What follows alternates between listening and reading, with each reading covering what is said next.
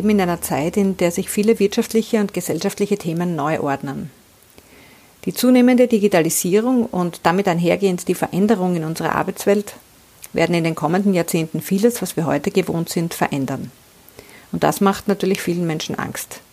Ich sehe es als große Chance, all die Dinge neu zu gestalten, die uns als Gesellschaft nicht mehr dienlich sind. Und um diesen Wandel für uns alle möglichst positiv zu ermöglichen, brauchen wir mehr gemischte Führungsteams. Wir brauchen also mehr Frauen in den Managementetagen. Und nicht nur dort. Wir brauchen grundsätzlich mehr Frauen, die sichtbar werden, die auch in schwierigen Zeiten bei sich bleiben und dabei gut auf ihre eigene Kraft schauen, damit sie souverän und mutig bleiben können. Wir brauchen brillante Leaderinnen. Willkommen zu meinem Podcast Die brillante Leaderin. Mein Name ist Karin Weigel und seit 2010 begleite ich Führungsfrauen in ihrem Führungsalltag.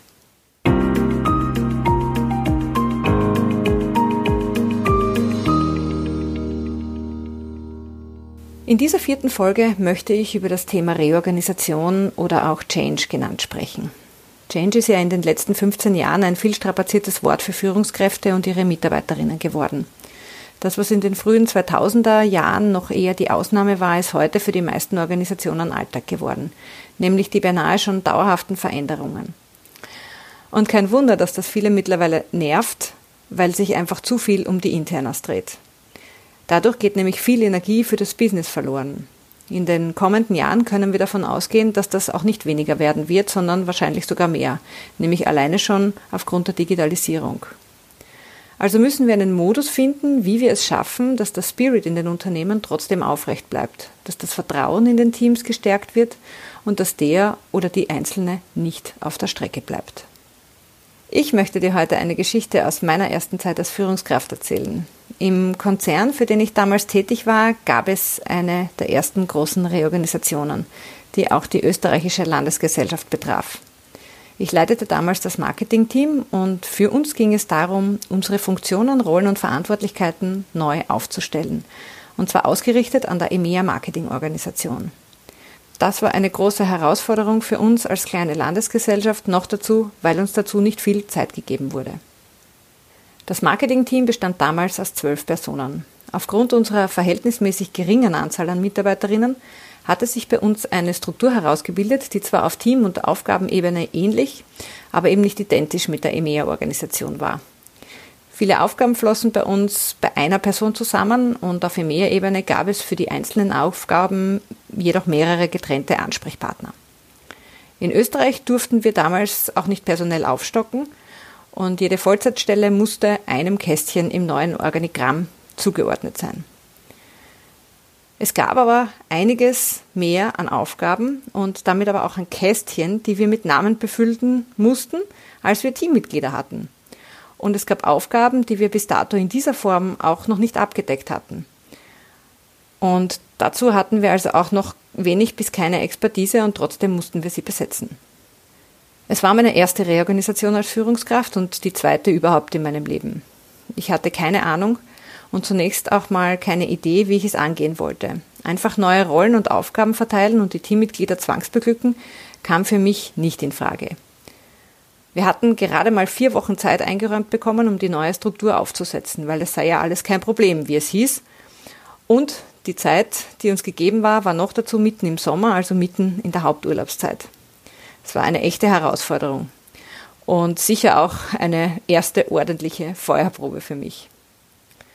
Ja, also habe ich mich hingesetzt und überlegt, wie ich es denn selbst gerne haben würde, wenn ich Mitarbeiterin im Team wäre. Und ähm, mit den ersten Ideen stellte ich mich vor mein Team und erzählte ihnen über die Reorganisation. Ich sagte ihnen auch, dass das meine erste Reorganisation wäre und ich jetzt mal eine erste grobe Idee hätte, wie wir das am besten umsetzen könnten. Und äh, dass wir uns jetzt mal gemeinsam Zeit nehmen würden, das zu besprechen. Mir war außerdem wichtig, dass sie mir offenes Feedback zu allen meinen Gedanken geben würden, sowie auch ihre Inputs und Ideen einbringen würden. Also präsentierte ich mal meinem Team das neue Organigramm, das wir umsetzen mussten. Das machten wir in einem ausgedehnten Teammeeting von ungefähr zwei Stunden. Und wir gingen jede Rolle und jede Aufgabe im Organigramm durch und besprachen sie im Detail.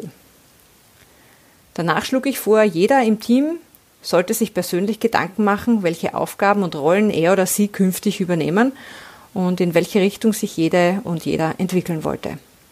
Ganz gleich aber auch, ob diese Rolle zurzeit schon jemand anderer innehatte oder ob es etwas komplett Neues war. Ich bat sie, dass sie sich miteinander besprechen und abstimmen und jeder und jede sollte nämlich vom anderen wissen, welche Aufgabe er oder sie künftig übernehmen wollte. Und auch wenn das gerade bedeutete, dass sich jemand für den Job eines anderen bewarb. Ja, und natürlich war es auch mehr als in Ordnung, wenn man seine Aufgabe und seine Position behalten wollte.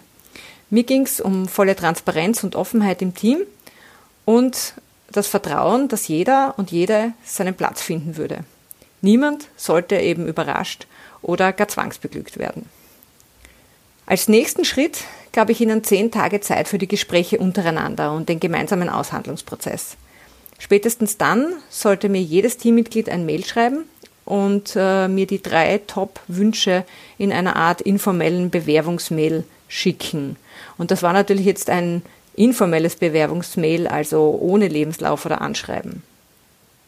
Und sollten andere von diesen Wünschen betroffen sein, dann wären diese in Kopie zu setzen, damit die Info auch offiziell an alle war. Ich würde mir natürlich in der Zwischenzeit auch überlegen, wen ich in welcher Position sehen würde. Es war auch für mich sehr interessant zu erfahren, wer sich für welche Themen interessierte oder sich auch für die bis dato noch nicht abgedeckten Aufgaben bewerben würde. Und dann wird es gemeinsame Gesprächsrunden geben, in denen wir unsere gegenseitigen Wünsche, Vorstellungen und Erwartungen einfach abglichen. Innerhalb einer Woche hatte ich alle Bewerbungen in meiner Inbox. Das war unglaublich flott. Und aus den Mails las ich auch heraus, dass das Team bereits alles untereinander geklärt hatte und auch die für thematische Überschneidungen eine Lösung gefunden war. Zu meiner großen Überraschung waren auch alle neuen Themen abgedeckt, vor allem eine Controlling- und Analytics-Aufgabe, für die ich unter meinen Mitarbeiterinnen offenbar fälschlicherweise wenig Interesse vermutet hatte. Für dieses Thema hatte sich eine junge Kollegin gemeldet, und zwar gemeinsam mit einem erfahrenen Kollegen, der sich davor schon ein wenig mit dem Thema beschäftigt hatte. Gemeinsam wollten sie das Thema aufsetzen und er schlug vor, die junge Kollegin in ihrer Entwicklung zu unterstützen und auch als Backup zur Verfügung zu stehen, wenn sie das benötigte. Ich war echt begeistert, denn die beiden hatten sich auch gleich eine Lösung für Urlaube, Vertretungen, Krankenstände etc. überlegt. Die gemeinsamen Gesprächsrunden waren dann noch verschiedenen Details und einer Finalisierung gewidmet und nach knapp zweieinhalb Wochen war die Reorganisation abgeschlossen. Die Kästchen im Organigramm hatten wir alle mit Namen gefüllt und das Team war voll motiviert und arbeitsfähig. Als damals junge Führungskraft bin ich einfach komplett intuitiv vorgegangen. Mein Gradmesser war die Offenheit, nicht nur in Bezug auf das Teilen der Wünsche, sondern auch in Bezug auf das Ergebnis. Ich hätte beispielsweise nie vermutet, dass sich die junge Mitarbeiterin für das Controlling-Thema interessieren würde. Und demnach hätte ich es ihr wahrscheinlich auch nie angeboten. Heute, viele, viele Jahre später, weiß ich, was ich damals gemacht hatte. Ich hatte alle in den Prozess eingebunden. Ich hatte nicht einfach nur selbst entschieden, sondern die Betroffenen der Reorganisation zu Beteiligten gemacht. Es ist auch ein Weg, den ich danach immer wieder gegangen bin und den ich dir nur sehr, sehr ans Herz legen kann. Du hast so viel Wissen und Intelligenz in deinem Team, dass du dumm wärst, es nicht in jeder Situation zu nutzen. Als Führungskraft musst du nicht immer alles selbst wissen. Oft geht es darum, die richtigen Fragen zu stellen und offen für Antworten und Lösungen zu sein, die auf den ersten Blick vielleicht auch gar nicht zielführend aussehen. Lass dich also überraschen und bleib vor allem gedanklich flexibel. Und es ist auch ganz wichtig, dass du so gut es geht innerlich ruhig und gelassen bleibst, also bei dir bleibst, auch wenn es im Außen gerade alles durcheinander wirbelt. Das hilft nämlich auch anderen dabei, innerlich stabil zu bleiben. Falls du auch gerade mitten in einer Reorganisation steckst und dich sehr gefordert fühlst, dann hab also den Mut, deine Mitarbeiterinnen einzubinden. Fördere, dass auch im Team ein offener Umgang mit der Situation geschieht – eine Reorganisation wird ja oftmals als Bedrohungsszenario seitens der Mitarbeiterinnen wahrgenommen, auch wenn es vielleicht gar keinen offensichtlichen Grund dafür geben mag. Unsicherheit zieht in jedem Fall Energie ab und reduziert dadurch die Motivation und in weiterer Folge auch das Vertrauen im Team. Und das ist, was du nicht möchtest. Daher mach dein Team zu Beteiligten. Lass sie im Rahmen der Möglichkeiten mitgestalten und lege vor allem die Möglichkeiten offen. Und du wirst sehen, wie euch das als Team zusammenschweißt. Und noch ein ganz wichtiger Punkt, lass dich dabei auch persönlich professionell begleiten. Und zwar in Form von Coachings und Einzelreflexionen. Denn es geht auch darum, deine eigenen Verhaltensmuster zu durchschauen, Ängste, Hemmnisse oder Unsicherheiten aufzulösen, damit du dich und in weiterer Folge auch andere gut durch die Veränderung führen kannst. Vielleicht fragst du dich, warum so viele Change-Projekte und Reorganisationen so schwierig sind und oft nicht besonders erfolgreich verlaufen. Eine wichtige Erkenntnis dazu, und zwar aus meiner eigenen Führungserfahrung zum einen und dann später auch aus der Begleitung von Unternehmen und Führungskräften zum anderen, ist, dass ein Change, wenn er erfolgreich sein soll, immer eine begleitende innere Arbeit der Führungskräfte braucht. Daher sind Einzelcoachings für mich eine wichtige Säule in meiner Arbeit mit den Organisationen.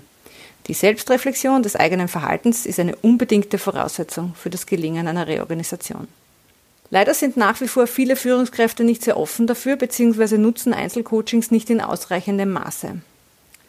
Warum das so ein wichtiger Faktor auch für die Stabilität der Mitarbeiterinnen und damit in weiterer Folge für das Unternehmen ist, darauf gehe ich im Gespräch mit Resilienzexpertin Birgit Meerwald noch näher ein.